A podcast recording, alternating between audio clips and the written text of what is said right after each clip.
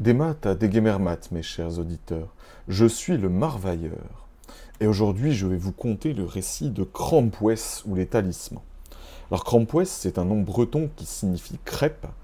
Et très bientôt, vous allez voir pourquoi notre héros s'appelle ainsi.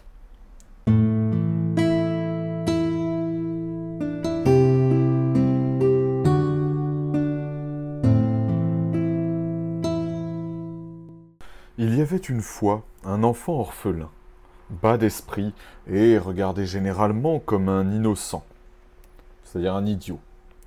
Comme il n'avait ni père ni mère, ni aucun parent qui s'intéressât à lui, il allait mendier de porte en porte dans les fermes et les manoirs du pays.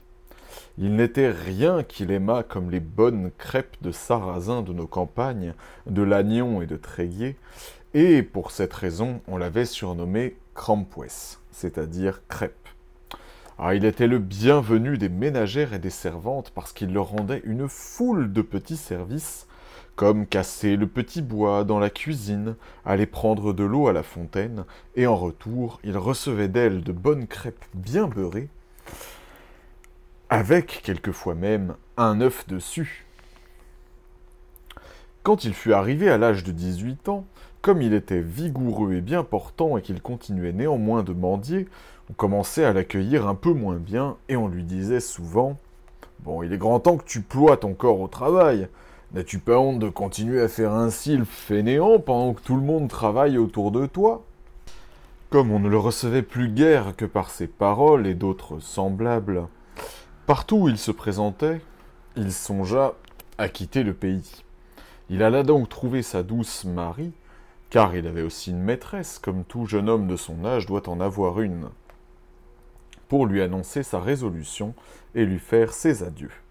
Marie était servante dans une bonne ferme du pays, et bien des fois elle lui avait donné en cachette de bonnes crêpes aux œufs et même des tranches de lard.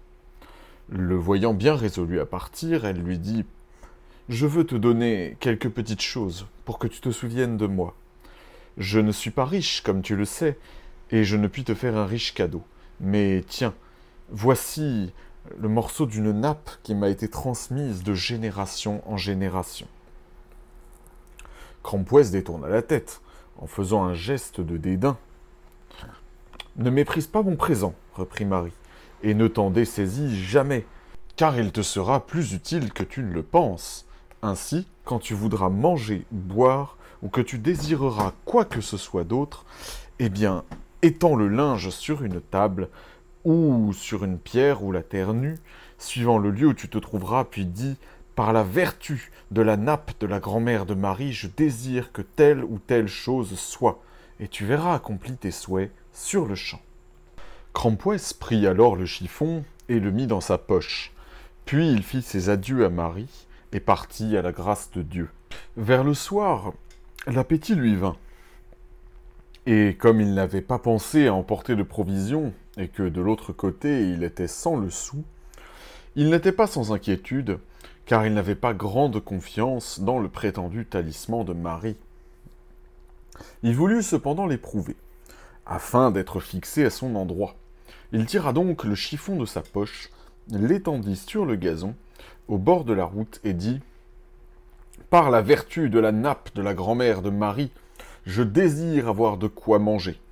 Du lard, des saucisses, du pain blanc, des bonnes crêpes comme en fait Marie, et aussi une bouteille de bon cidre. Et aussitôt, lard, saucisses, crêpes, pain blanc et cidre arrivent, tout fumant, ayant un aspect des plus appétissants. Hum. Crampouès ouvrait tout grand les yeux et la bouche, et resta dans un premier temps immobile d'étonnement. Puis il prit une saucisse, timidement, et comme s'il eût craint que ce ne fût pas une vraie saucisse, mais seulement l'apparence d'une saucisse. Il la porta à sa bouche. C'était une vraie saucisse, et elle était délicieuse. De même du lard, des crêpes, du pain blanc et du cidre, tout était excellent. Et il n'avait jamais fait un aussi bon repas. À la bonne heure, se disait-il, en pliant le chiffon avec soin et en le remettant dans sa poche. Voilà un présent comme je les aime, et ma douce Marie est la meilleure et la plus belle fille du monde. je puis voyager à présent sans avoir souci de rien. Et il se remit en route en chantant et en sifflant tour à tour. Il rencontra bientôt un vieillard à grande barbe blanche, et qui lui parut être tellement ivre qu'il avait grand-peine à se tenir sur ses jambes. Eh bien, un tas de causes, c'est-à-dire grand-père, vous êtes joliment ivre, lui dit-il. Appuyez-vous sur mon bras et je vais vous conduire un bout de chemin. Ah, ce n'est pas la boisson, mon fils, dit le vieillard, qui me fait trébucher et chanceler de la sorte, mais bien la faim, je meurs de faim. Ah, si ce n'est que cela, tas de cause, je puis vous soulager, vous allez voir. Et il retira son chiffon de la poche, l'étala sur le gazon, et dit Par la vertu de la nappe de la grand-mère de Marie, je désire tout ce qui est nécessaire pour faire un excellent repas, afin que ce pauvre vieillard puisse se réconforter. Et aussitôt, des mets de toutes sortes arrivèrent par enchantement, et aussi du cidre doré et pétillant, et même du bon vin français. Quand ils eurent mangé et bu à discrétion, le vieillard dit à Crampouès hum, Cède-moi ton chiffon, et je te donnerai mon bâton en échange. Moi Céder un trésor si précieux hum, Jamais, jamais et puis ma douce Marie m'a bien recommandé de ne pas m'en dessaisir. Ah, si tu savais ce que c'est que mon bâton C'est une merveille comme il n'en existe pas une autre au monde. Il contient cinq cents petits compartiments. Chacun renferme un cavalier armé de toutes pièces. Toutes les fois que tu auras besoin d'aide ou de protection, tu n'auras qu'à dire Bâton, ouvre-toi, sortez, cavalier.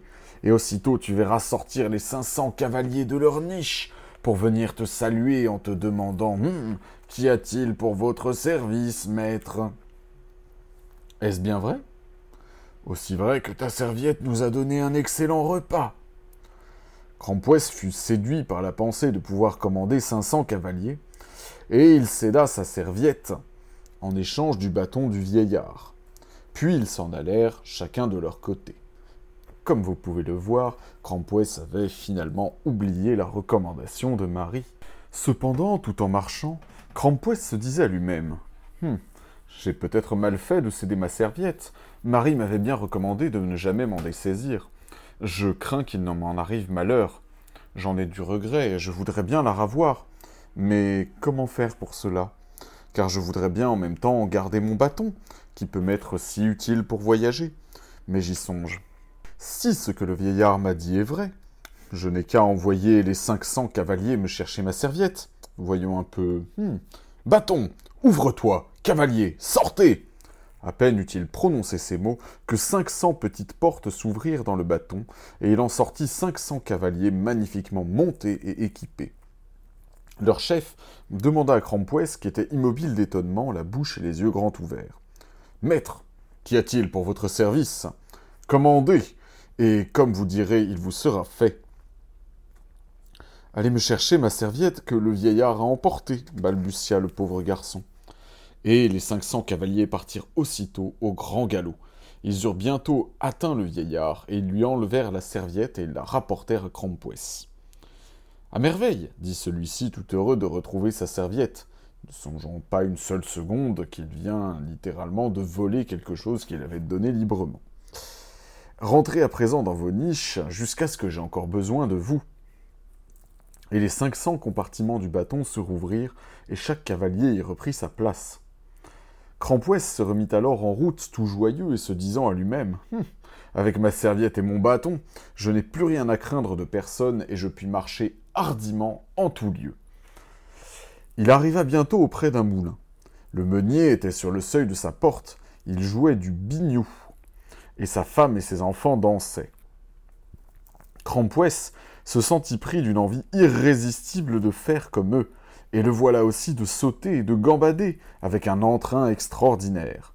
Cependant, la meunière criait à son mari tout en dansant Assez, assez, malheureux Donne-nous du pain à manger au lieu de nous faire danser puis, s'adressant à Crampouès, ce méchant nous laisse mourir de faim, moi et mes enfants, et quand nous lui demandons du pain, il prend son bignou du diable et nous fait danser malgré nous, et c'est la seule nourriture qu'il nous donne. Quand il plut au meunier, il cessa de souffler dans son bignou. et la meunière, ses enfants et Crampouès purent prendre un peu de repos. Ils étaient tout en âge.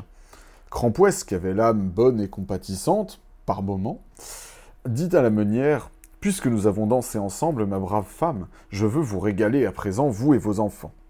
Et, prenant sa serviette, il l'étendit par terre, la même où ils avaient si bien dansé, et dit Serviette, fais ton devoir, sers un bon repas pour nous tous.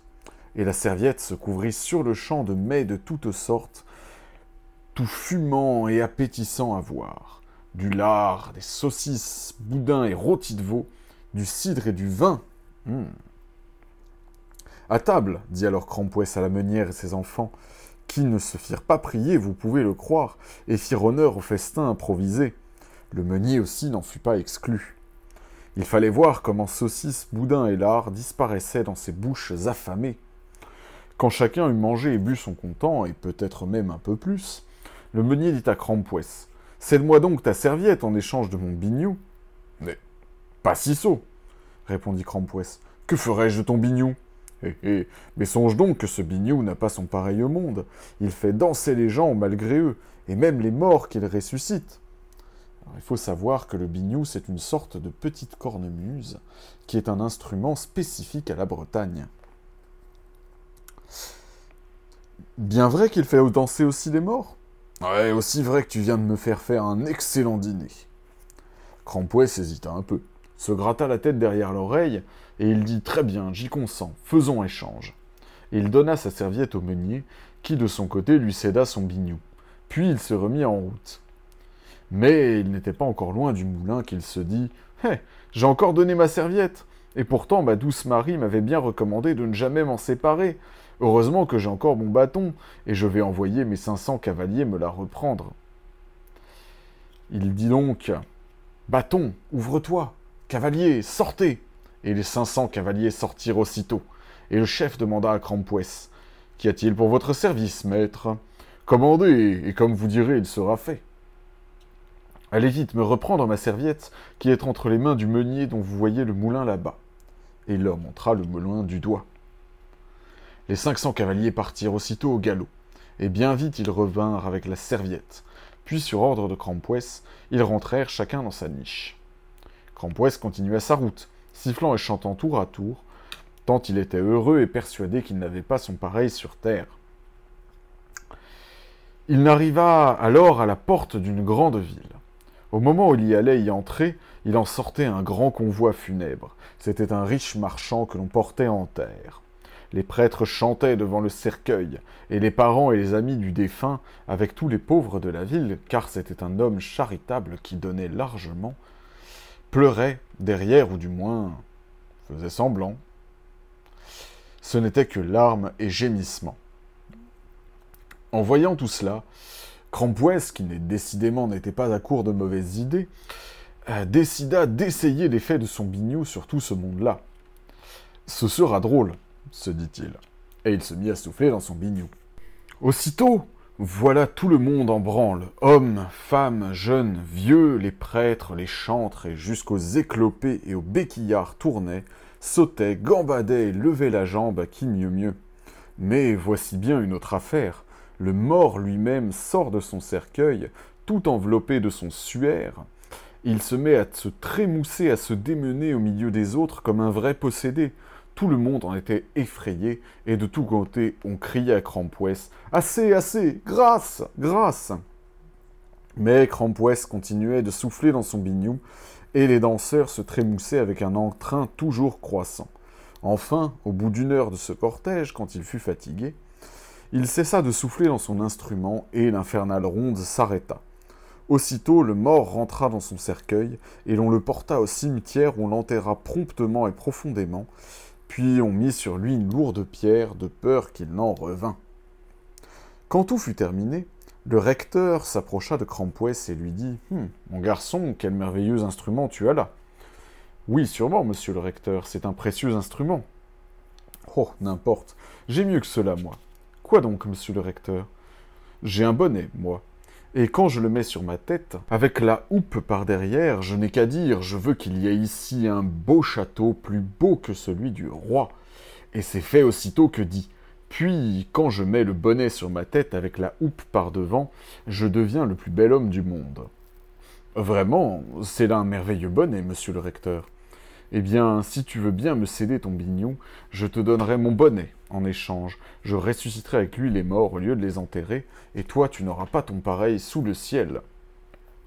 Volontiers, monsieur le recteur, répondit Crampouès, qui n'en était pas à une margoulinerie près, et qui se disait qu'il pouvait bien récupérer son bignou aussi facilement que sa serviette.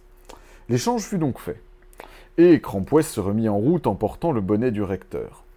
Bien entendu, il n'alla pas loin avant d'avoir recours à ses cavaliers pour récupérer le bignou qu'il avait librement cédé, qui ne lui appartenait donc plus. Ceux-ci lui, le lui rapportèrent donc à son commandement, puis ils se remirent à marcher.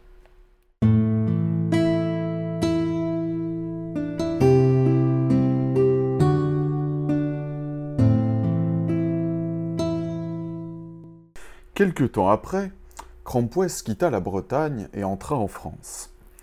Il arriva dans un grand bois, au milieu duquel il y avait un palais magnifique. C'était un palais royal. Et le roi de France y venait souvent pendant la belle saison. Il s'y trouvait en ce moment. Crampouès se cacha donc dans un buisson pour attendre la nuit. Quand il remarqua que toutes les lumières étaient éteintes dans le palais et qu'il n'y entendit plus aucun bruit, il se leva, prit son bâton et dit Bâton, ouvre-toi, cavalier, sortez Et les cinq cents cavaliers sortirent aussitôt de leur niche. Qu'y a-t-il pour votre service, maître? Commandez, et comme vous direz, il sera fait.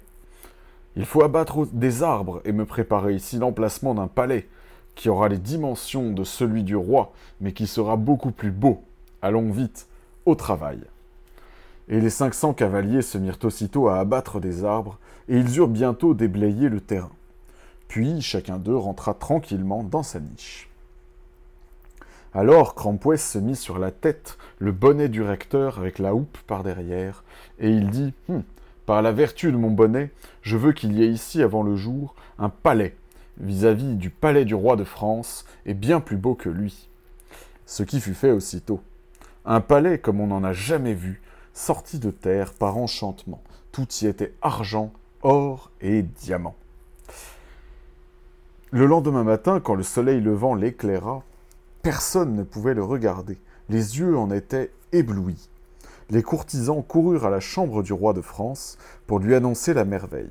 Le roi courut à la fenêtre de sa chambre à coucher et vit en face de son palais un autre palais si resplendissant de lumière qu'il paraissait être tout en feu et sur le balcon du milieu, il aperçut un jeune prince, si beau, si distingué qu'il n'avait jamais vu son pareil. C'était Crampouès, qui avait mis son bonnet magique sur la tête avec la houppe devant. Qui donc ose me faire un pareil affront? s'écria le roi furieux, car le roi de France, comme tous les rois de France, était orgueilleux au-delà de toute mesure. Qu'on aille dire à ce jeune présomptueux de venir me parler à l'instant un courtisan s'empressa d'exécuter l'ordre. Il se rendit en toute hâte au palais improvisé et annonça au prince inconnu la volonté de son roi. Allez dire à votre maître, lui répondit Crampouès d'un air dédaigneux, que s'il veut me parler, il vienne me trouver chez moi. Le courtisan revint, fort étonné, car jamais il n'avait vu accueillir de cette façon un ordre de son maître. Eh bien, lui dit le roi en le voyant revenir seul, Sire, il refuse de venir. Qu'a-t-il répondu? Sire, je n'ose vous le dire. Allons, parlez vite, je vous l'ordonne. Sire, il a eu l'insolence de me répondre que si vous voulez lui parler, il faut aller le trouver dans son palais. Le roi hésita, et après moult réflexions, répondit tranquillement et au grand étonnement de sa cour C'est bien, je vais y aller à l'instant. Et en effet, il s'y rendit sur le champ et presque seul. Crampouès le reçut aussi poliment qu'il le put. Et le roi, après avoir visité tout son palais, le pria de venir dîner avec lui le lendemain. Crampouès accepta. Il y eut un festin magnifique. Tous les pères de France s'y trouvaient, avec des princes, des princesses, des ducs, des barons, des généraux, tous les premiers personnages du royaume de France. Crampoès fut placé à table à côté de la fille unique du monarque, une jeune princesse d'une beauté merveilleuse. Il était venu sous ses traits ordinaires, quoique richement vêtu en prince. Aussi produisit-il d'abord assez peu d'effet. Mais pendant le repas, il tira son bonnet magique de la poche, se le mit sur la tête avec la houppe devant, et aussitôt tout le monde resta ébahi à sa vue. Dieu, le beau prince s'écrièrent les Français qui n'avaient pas perdu l'usage de la parole. La jeune princesse, qui était aussi douce et aimable que son père était stupide et orgueilleux, tomba sur le champ follement amoureuse de lui. Crampoès tira alors son biniou de sa poche et se mit à jouer, tranquillement. Et aussitôt tout le monde de se lever de table et de se mettre à danser avec un entrain qui les étonnait eux-mêmes. Hommes, femmes, jeunes, vieux, maigres, gras, tous faisaient des sauts, des entrechats, des gestes, des cabrioles, comme s'ils étaient tous ivres. Assez, assez, grâce crièrent bientôt les plus vieux et les ventrus. Allez toujours criaient les jeunes de leur côté, et l'on se prenait la main, et la ronde tournoyait avec un entrain irrésistible. Enfin, Crampoès cessa de souffler dans son bignou, quand il lui plut, et tout s'arrêta aussitôt. Tous les danseurs étaient en âge. Les gens âgés se laissaient tomber dans des fauteuils, épuisés, rompus, et aussi un peu confus de s'être livrés à être un pareil exercice avec une ardeur qui ne convenait pas à leur âge. La jeune princesse, de son côté, courut à son père, qui avait dansé comme tout le monde, et elle dit avec une vivacité qui ne lui était pas habituelle Mon père, mon père, ce jeune prince breton, je le veux pour époux. Nous verrons cela, ma fille. Laissez-moi respirer un peu, lui répondit le roi. Et quand il eut repris haleine, il alla à Crampoès et lui dit sans autre préparation Jeune prince, je suis si ravi de votre beauté et si émerveillé de vos talents que je veux vous marier avec la princesse ma fille unique, qui est douce comme un agneau et belle comme une étoile. Ah. Bien fâché de vous refuser, sire, lui répondit brusquement Crampoès, mais mon choix est déjà fait. J'ai dans mon pays une douce jolie que j'aime, et c'est celle-là qui sera ma femme. Hmm. De quel pays êtes-vous donc? De Bretagne. Hmm. Il n'y a pas là de fille qui soit digne de vous, ni qui approche de la princesse, ni en sagesse, ni en beauté. Ah, vous vous trompez, sire. Et pour vous le prouver, je veux bien vous présenter ma douce Marie. Je le veux bien. Je suis curieux de voir cette beauté de Bretagne qui vous fait dédaigner ma fille, la princesse du roi de France. Et si elle est aussi belle que vous le dites, hmm, eh bien je consens à faire les frais de vos noces. Oh bien merci, sire, mais je me charge de faire moi-même les frais de ma noce. Et Crampoès dit à son bâton, dont il ne se séparait jamais. Bâton, ouvre-toi, cavalier, sortez Et les cinq cents cavaliers parurent aussitôt, au grand étonnement et à l'effroi de tous les assistants. Et le chef, s'avançant respectueusement vers Crampoès, lui demanda Messire, qu'y a-t-il pour votre service? Commandez, et tout sera fait comme vous le direz. Rendez-vous auprès de Marie, ma douce jolie, et amenez-la moi ici. Et que ça ne soit pas long Et les cinq cents cavaliers partirent aussitôt au galop. Quand ils arrivèrent à la ferme où servait Marie, celle-ci portait à manger au pourceau. Alors vous imaginez bien dans quelle toilette elle était. Elle eut grand peur en voyant tout à coup la cour pleine de cavaliers. Elle voulut fuir et aller se cacher. Mais le chef de la petite armée s'avança vers elle et lui dit, fort poliment, Bonjour à vous, belle Marie. C'est votre bon ami, le prince Crampoès, qui nous a dépêchés ici pour vous conduire auprès de lui. Vous vous moquez de moi, répondit Marie en rougissant, et je ne vous croirai que si vous me montrez le présent que je lui fis quand il partit. Qu'à cela ne tienne, répondit le chef. Voici ce présent. Et il montra la serviette que Crampoès lui avait confiée. Marie se rendit à cette marque. Le chef des cavaliers la prit alors en croupe, sans lui laisser le temps de faire un peu de toilette comme elle l'aurait voulu, et ils partirent au galop. Quand la douce jolie de Crampoès arriva à la cour du roi, dans son négligé de servante de ferme, grand fut l'étonnement du monarque et de ses courtisans, et il leur fallut faire de grands efforts pour ne pas rire. Mais ils n'osaient par crainte des cinq cents cavaliers bretons. Crampouès, lui, n'en rougit pas. Et, prenant Marie par la main, il la présenta au roi et à toute la cour, et les pria tous de venir le lendemain prendre part à son repas de noces. Puis il se rendit à son palais avec sa fiancée. Le lendemain, à midi, le roi arriva avec sa cour. Il était venu autant par crainte que par curiosité, car elle sentait bien qu'il y avait un peu de surnaturel dans l'affaire de ce singulier prince étranger, et qu'il lui fallait bien se garder de lui manquer. Tout était prêt, ce qui leur parut encore extraordinaire à cause du peu de temps. Et Marie n'était plus la servante de ferme de la veille, sale et mal tournée. Bien au contraire, elle était couverte de soie, d'or, de perles et de diamants, et ainsi décrottée et parée, elle pouvait rivaliser en beauté avec la fille du roi de France, et même la surpasser. Le festin, grâce aux prodigalités de la serviette, qui ce jour-là fit son devoir avec une complaisance et une abondance inaccoutumées, fut tout ce que l'on peut imaginer de meilleur et de plus délicat, en fait de mets et de vins de toutes sortes. Comme vous l'imaginez bien, j'étais là. J'eus un morceau et une goutte. Et, comme toujours, le maître des lieux me convient en ces termes. Il me dit Maître Marvailleur, venez donc et régalez-nous de l'une ou l'autre histoire. C'est bien entendu avec plaisir que je le fis. Je me présentai devant toute l'assemblée, et, avec un sourire en coin, j'entamai. Connaissez-vous l'histoire de Crampouès ou des talismans?